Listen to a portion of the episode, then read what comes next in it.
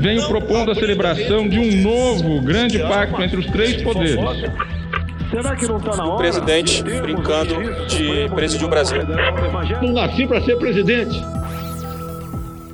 Os Três Poderes, um podcast de Veja. Olá, está começando mais um capítulo do podcast Os Três Poderes. É o capítulo de 15 de maio de 2020. Eu sou Augusto Nunes e vou conversar com Dora Kramer, do Rio de Janeiro, e Ricardo Noblar, em Brasília.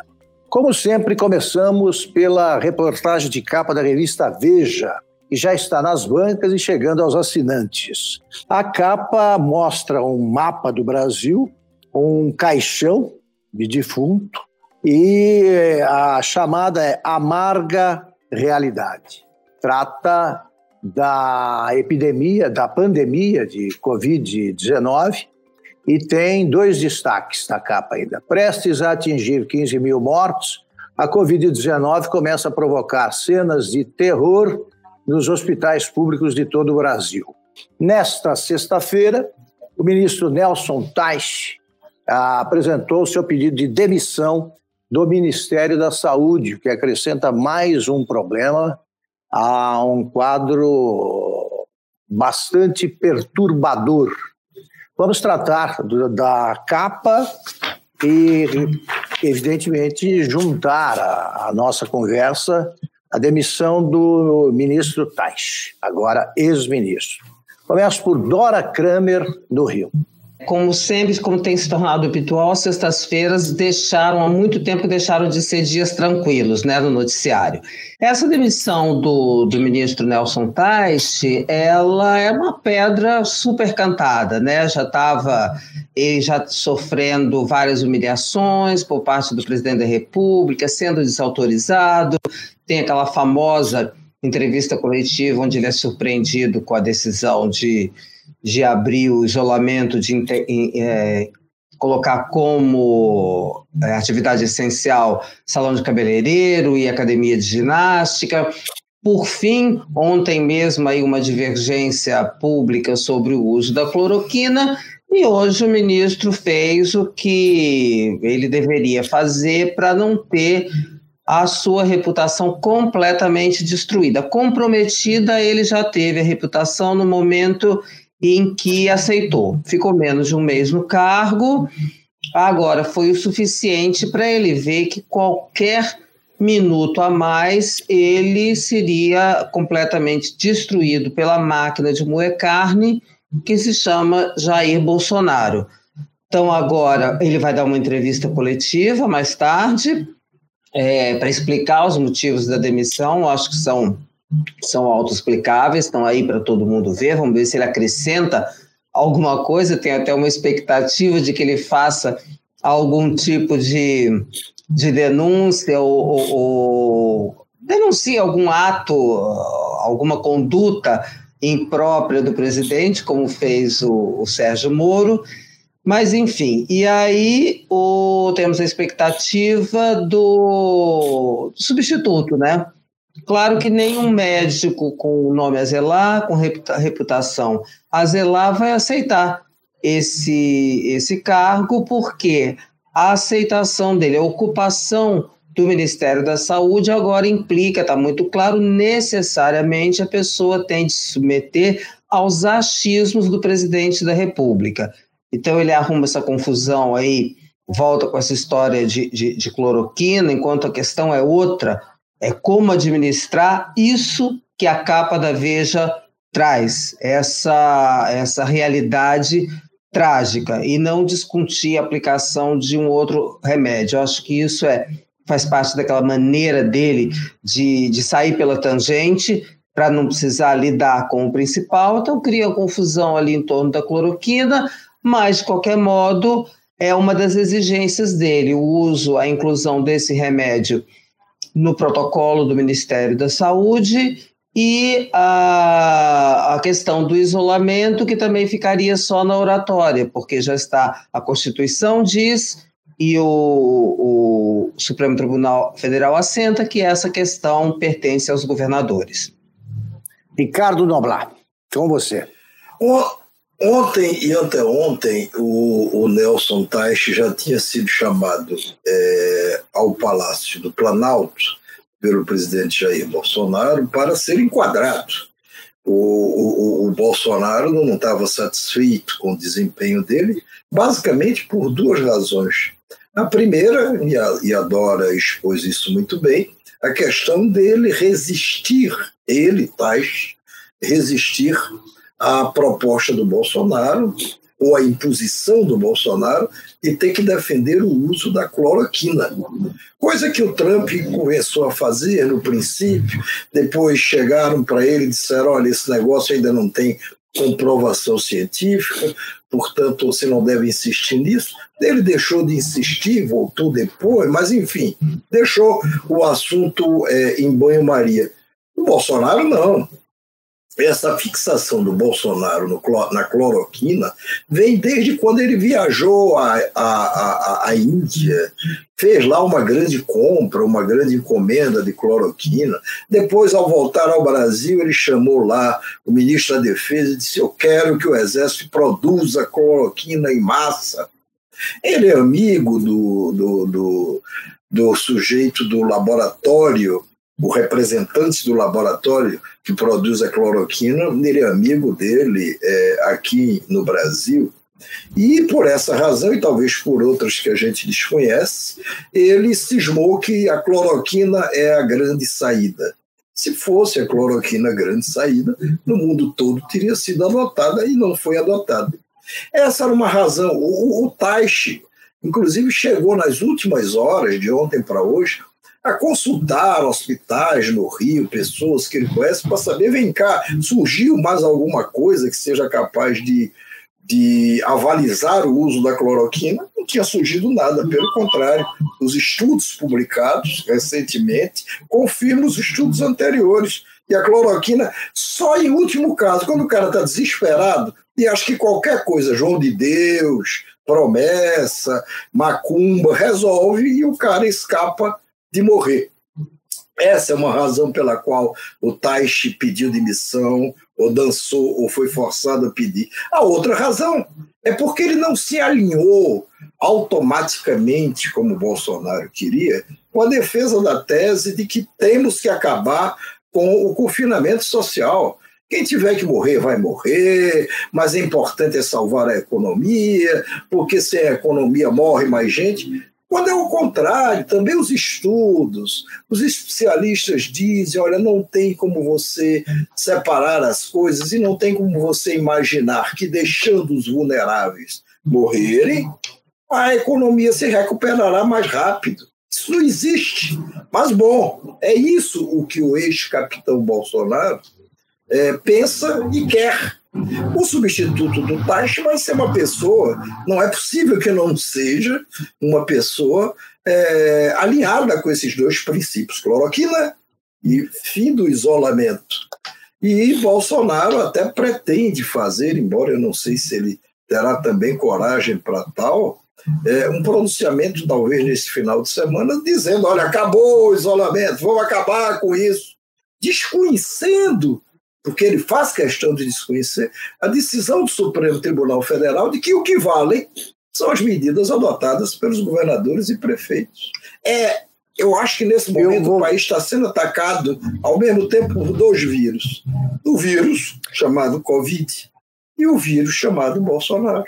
Vou fazer algumas ponderações aqui. Eu acho, em primeiro lugar, que o, o Supremo isso me chamaram a atenção há pouco tempo, Noblar, eu confesso que eu não tinha notado. É, ao entregar a tarefa de é, planejar e executar a estratégia de combate ao coronavírus, é, o Supremo diz, desde que a justiça concorde e tal. Na verdade, os governadores e prefeitos não estão no comando, né? Eu acho que é a justiça. O Poder Judiciário está interferindo indevidamente também nesse tipo de solução. Você tem, por exemplo, o prefeito Rafael Greca de Curitiba tentando abrir algumas, tentando uh, uh, recomeçar né, a, a, abertura gradual da economia e vai o juiz e pum, prende, isso assusta. A decisão de, não, eu quero saber em que estudo o senhor se baseou. Não é papel de juiz isso aí. Tem que cumprir, então, a Constituição. Né? O Judiciário não se mete nisso. Mas isso é só uma observação. Eu não entendo é porque na conversa que certamente tiveram ah, antes do, do, do no, ao, durante na, no dia da formulação do convite, porque o Bolsonaro e o Taish não conversaram sobre o que cada um pensava. Eu acho que o Taish sabia o que o Bolsonaro pensava. Né? Ele não disse que era contra isso aí, eh, ele ficou 11, 12 dias né, longe de completar até um mês.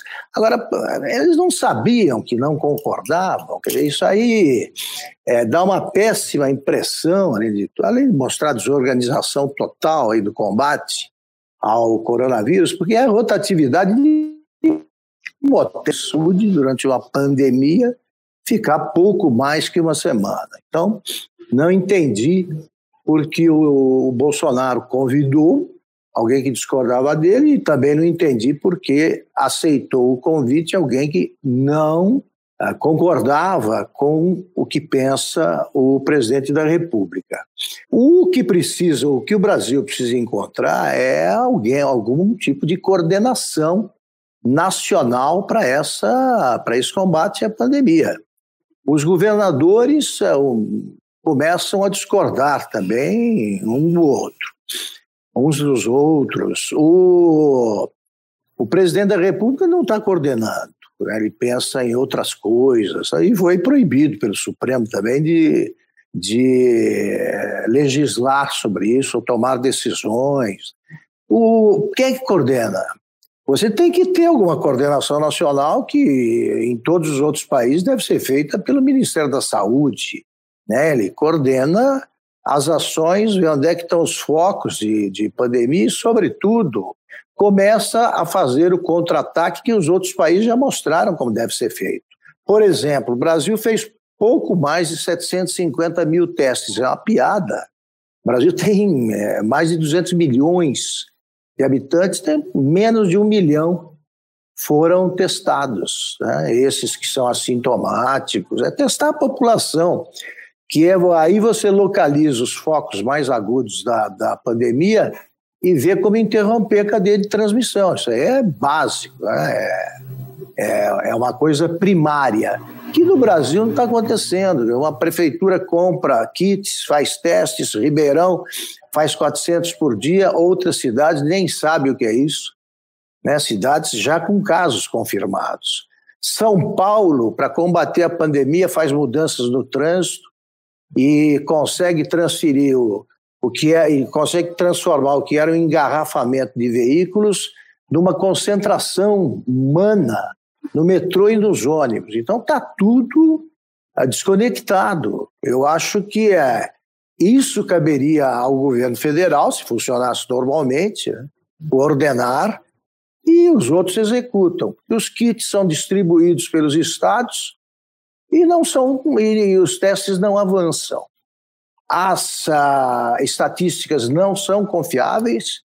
Você não sabe exatamente quando, como é que está a curva dos óbitos, porque você tem num dia 200, uh, 200 óbitos, depois você tem 800 no dia seguinte, porque na verdade são os casos que foram as, as notificados naquele dia, mas a morte ocorreu alguns dias antes. Então, para não refazer a curva, o pessoal vai em frente e põe toda terça-feira, que publica os dados de domingo, né, porque no fim de semana o pessoal não trabalha, não, tá, não é todo, todo mundo que trabalha.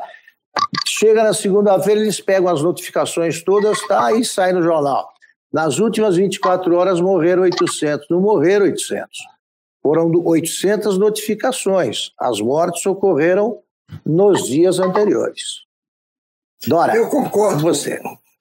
Não, eu só queria acrescentar, antes de passar para você, Noblar, é que o, o, o, presidente não está impedido de fazer isso que você falou aí, Augusto, de coordenar. Ele não está impedido de uh, se submeter às recomendações da ciência. Ele não está impedido de promover um bom ambiente, de, no mínimo de civilidade, entre os entes federativos. Disso ele não está proibido, não é?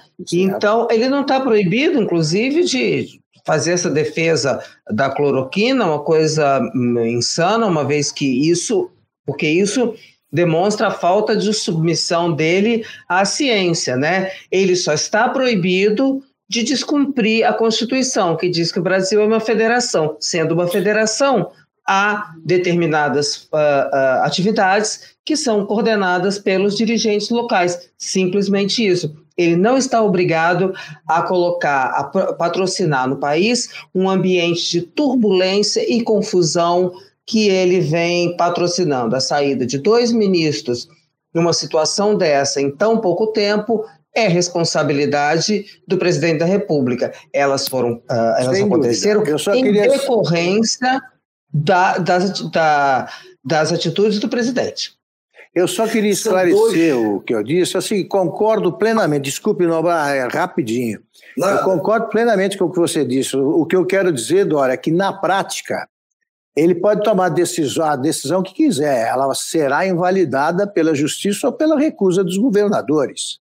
Esse negócio de é, abrir salões de beleza, é, barbearias, tal, foi invalidado ou recusado. Então, não tem efeito prático. Isso aí, a justiça é que decide em última instância. Agora, eu não vejo essa dicotomia economia e combate ao, ao coronavírus.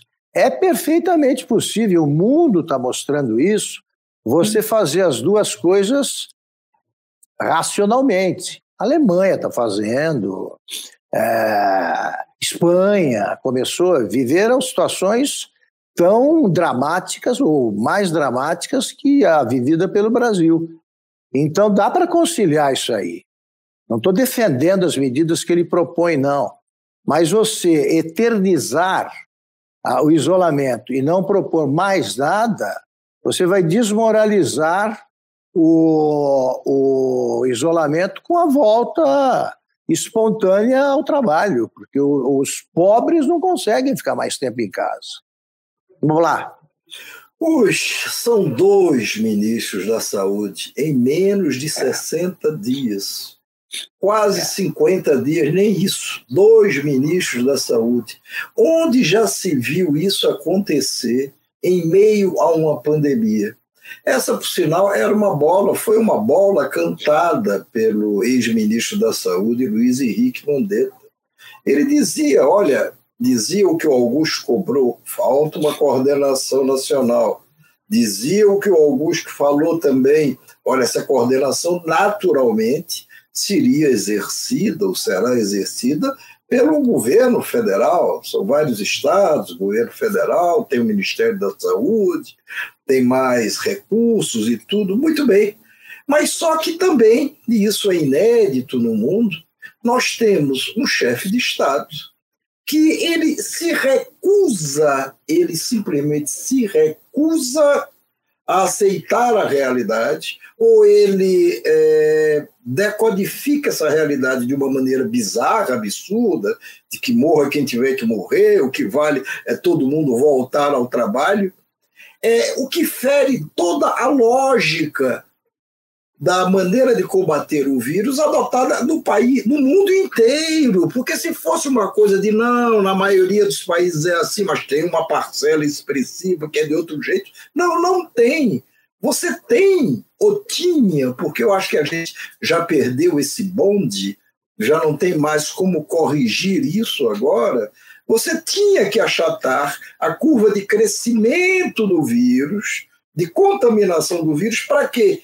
Não era necessariamente para que morresse mais ou menos gente, era para que você não tivesse o colapso do sistema de saúde.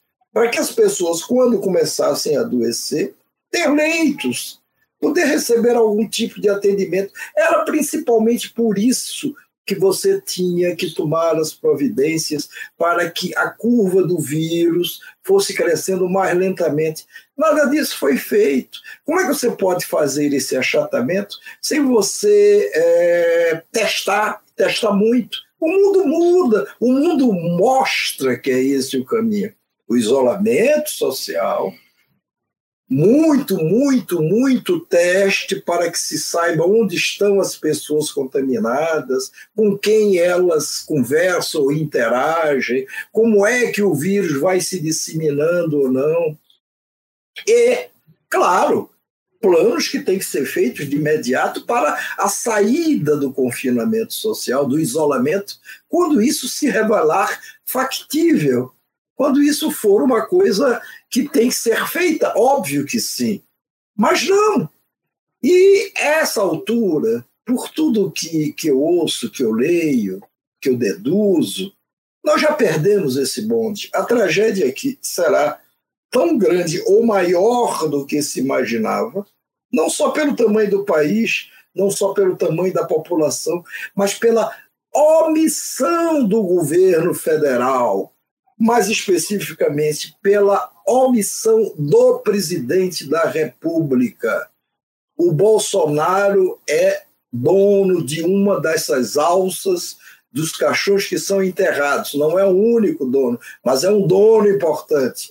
Tem seu lugar garantido na frente dos enterros.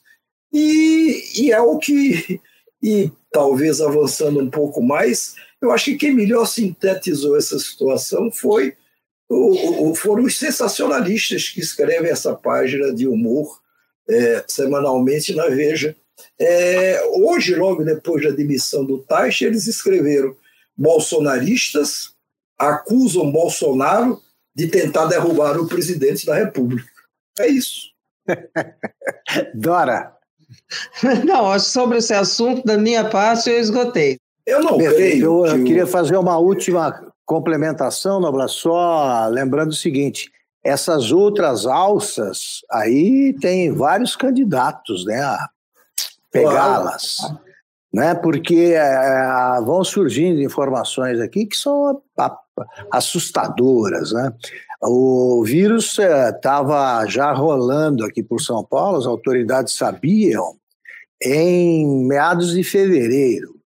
E, no entanto, houve o carnaval. Não é por acaso que as cidades que têm os grandes carnavais do Brasil são as mais infectadas. Né? O, o vírus foi disseminado aí durante os desfiles de blocos e tal, com as autoridades informadas aí do aumento de casos.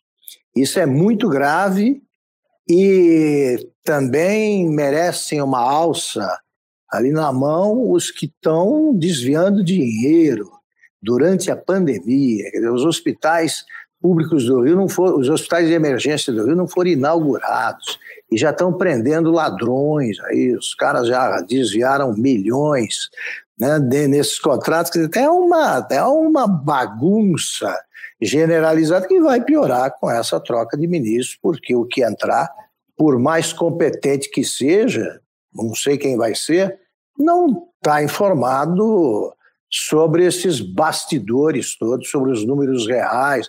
Vai precisar de mais um tempo e é a gente perdendo tempo para efetivar o combate. Alguma coisa, Noblar? Para encerrar esse assunto? Eu, eu acho que sim, acho que podemos passar para o próximo.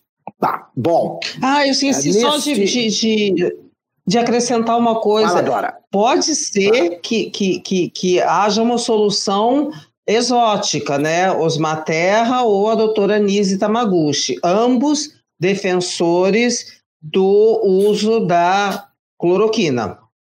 Pode ser que ainda Até... pode ter uma solução por aí. Até onde eu sei, o, o, o Osmar Terra prefere ficar como conselheiro, porque ele já foi ministro e sabe como é que são as coisas lá. Quanto ao uso da cloroquina, eu... vocês não usariam cloroquina se vocês fossem infectados e não serão?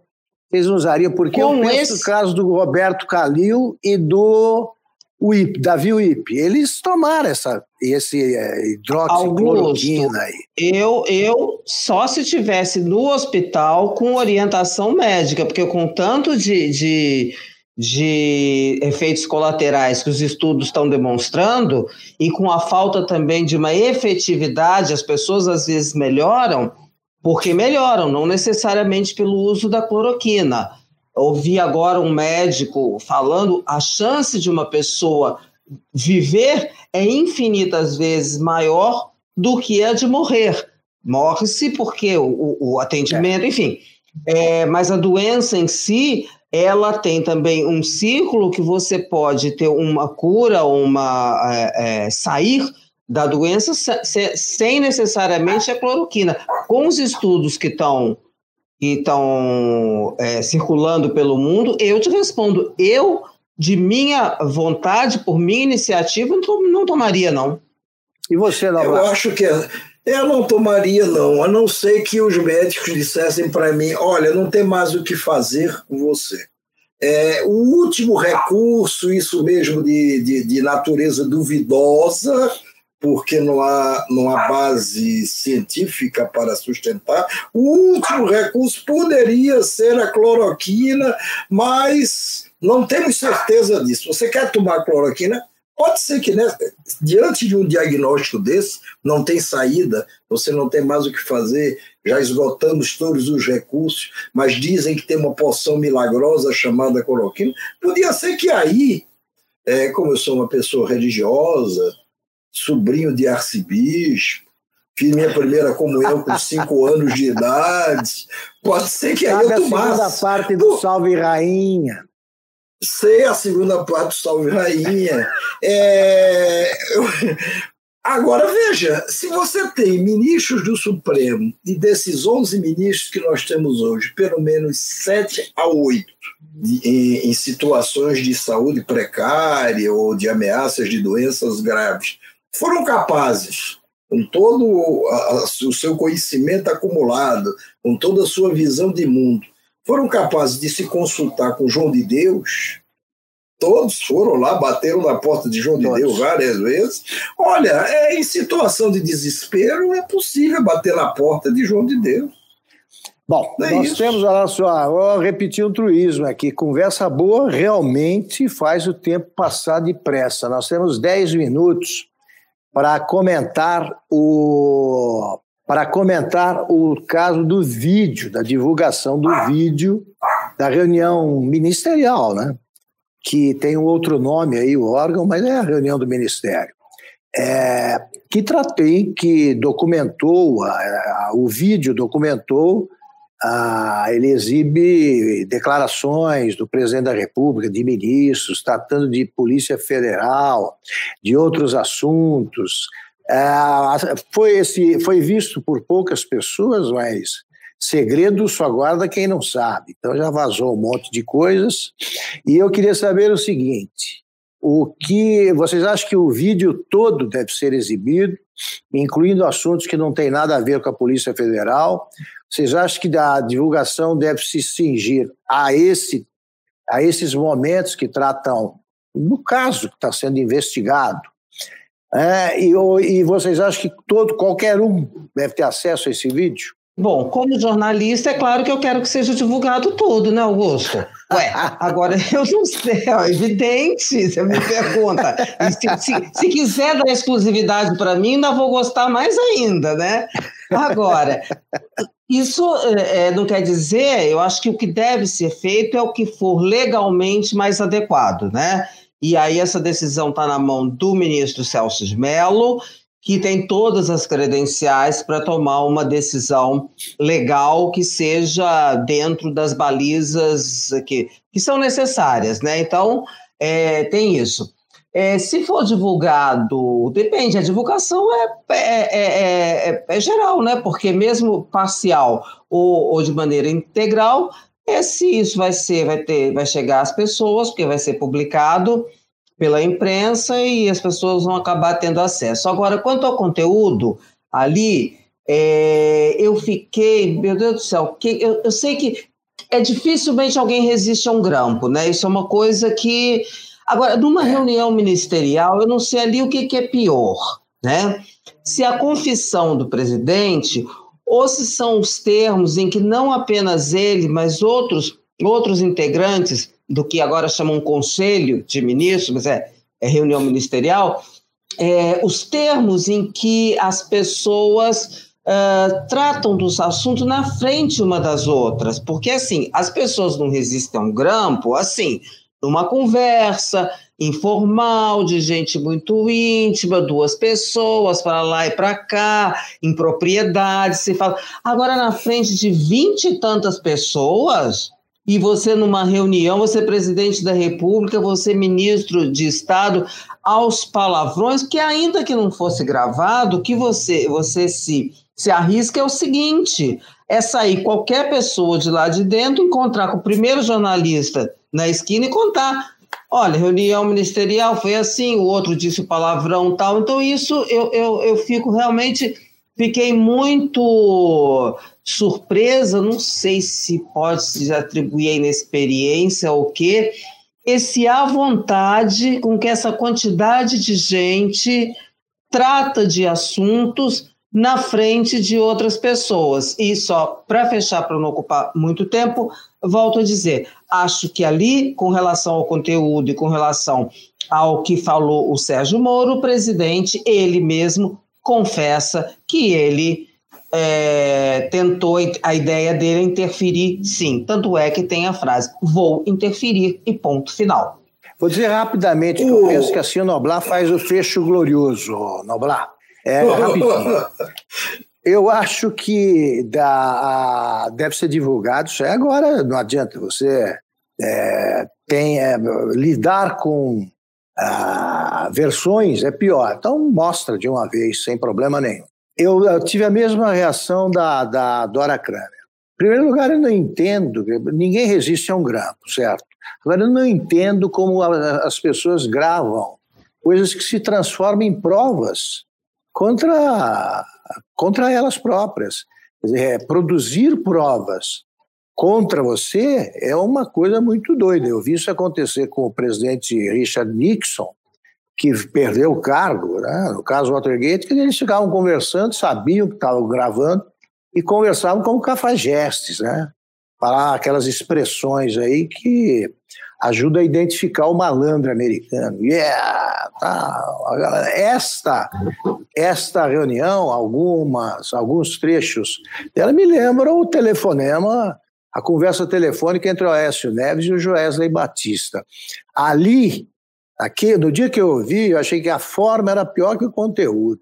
A forma já bastava para mostrar um cara que eu não conhecia, era o monstro, eu conhecia o médico, no caso do Aécio, e eu nunca tinha ouvido ele falar daquele jeito. Eu fiquei espantadíssimo. Neste caso, a gente sabe que eles falam assim. Agora, falar assim, sabendo que isso vai ficar registrado numa gravação, para mim não faz sentido. Não faz sentido. Eu não entendo como isso pode acontecer. Noblar, com você.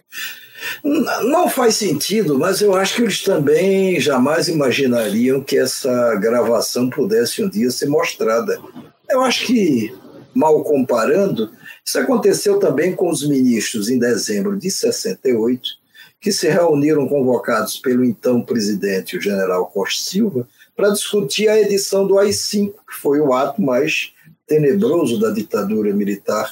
Eles ali, aquela reunião foi gravada décadas depois, sei lá quanto tempo, ela veio a, a, a público, como essa virá. Eu sou plenamente favorável a que se distribua, que se revele é, toda essa reunião, sem cortes. Eu acho que o povo é, é subestimar o povo, é tratá-lo como um ente infantil, incapaz de entender as coisas, de avaliar as coisas, é, omitindo deles o que achar que é mais delicado. Por tudo que vazou até agora, não há nenhuma informação que ponha em risco a segurança nacional nenhuma informação que possa ser considerada um segredo de Estado. Você teve até o ministro da Economia, Paulo Guedes, falando que o vírus foi lá invenção, invenção dos chineses. Aliás, o Paulo Guedes, ninguém se parece mais com Bolsonaro do que Paulo Guedes, mas esse é motivo para um outro debate. O próprio Paulo Guedes e outros ministros defenderam: olha, não, a China tem que indenizar os demais países. Isso foi criado lá em laboratório. Isso não compromete a, a, o Estado de Defesa Nacional, isso não compromete nenhum segredo de Estado. O que, é que teve o ministro da Educação dizendo que os ministros do Supremo deveriam ser presos, todos eles. Isso já está publicado, isso se sabe o que aconteceu. Nem o ministro foi capaz de negar. Isso também não compromete. Compromete a imagem do governo. Compromete ali a, a, aquela reunião absurda onde se ouve calado, onde a maioria ou a quase totalidade dos ministros ouve como uma coisa natural o ministro da Educação dizer isso, o presidente da República sugerir que quer intervir politicamente na Polícia Federal, e foi o que ele fez depois dessa reunião, é, é, é, e compromete lá a dona Damares, ministra da, da Mulher e dos Direitos Humanos, que acrescentou a sugestão do ministro da Educação que os governadores e prefeitos também deveriam ser presos. Quer dizer, é um nonsense absoluto, mas isso, fora derrubar a imagem do governo, ou o que resta de, de, de, de, de, imagem positiva do governo, isso não compromete nada. Nós tomamos conhecimento de todas as coisas que o Luiz Inácio Lula da Silva disse em telefonemas gravados, e, algum, e um deles, pelo menos, gravado depois da hora, mas também é uma outra discussão.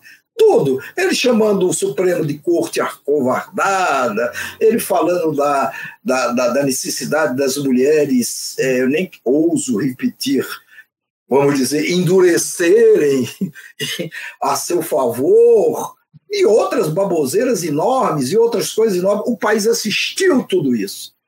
O país tem direito a assistir o que é que aconteceu na reunião ministerial de 22 de abril. Bem, estamos terminando aqui. Dora, quer acrescentar alguma coisa? Por favor. Não, não. Para mim, deixemos o Noblar na condição de fechador glorioso. Ou de responsável por último. O capítulo de 15 de maio de 2020 do podcast Os Três Poderes. Muito obrigado, Ricardo Noblar. Obrigado, Dora. Foi um prazer conversar com vocês. Como sempre, estaremos de volta na sexta-feira. Até lá.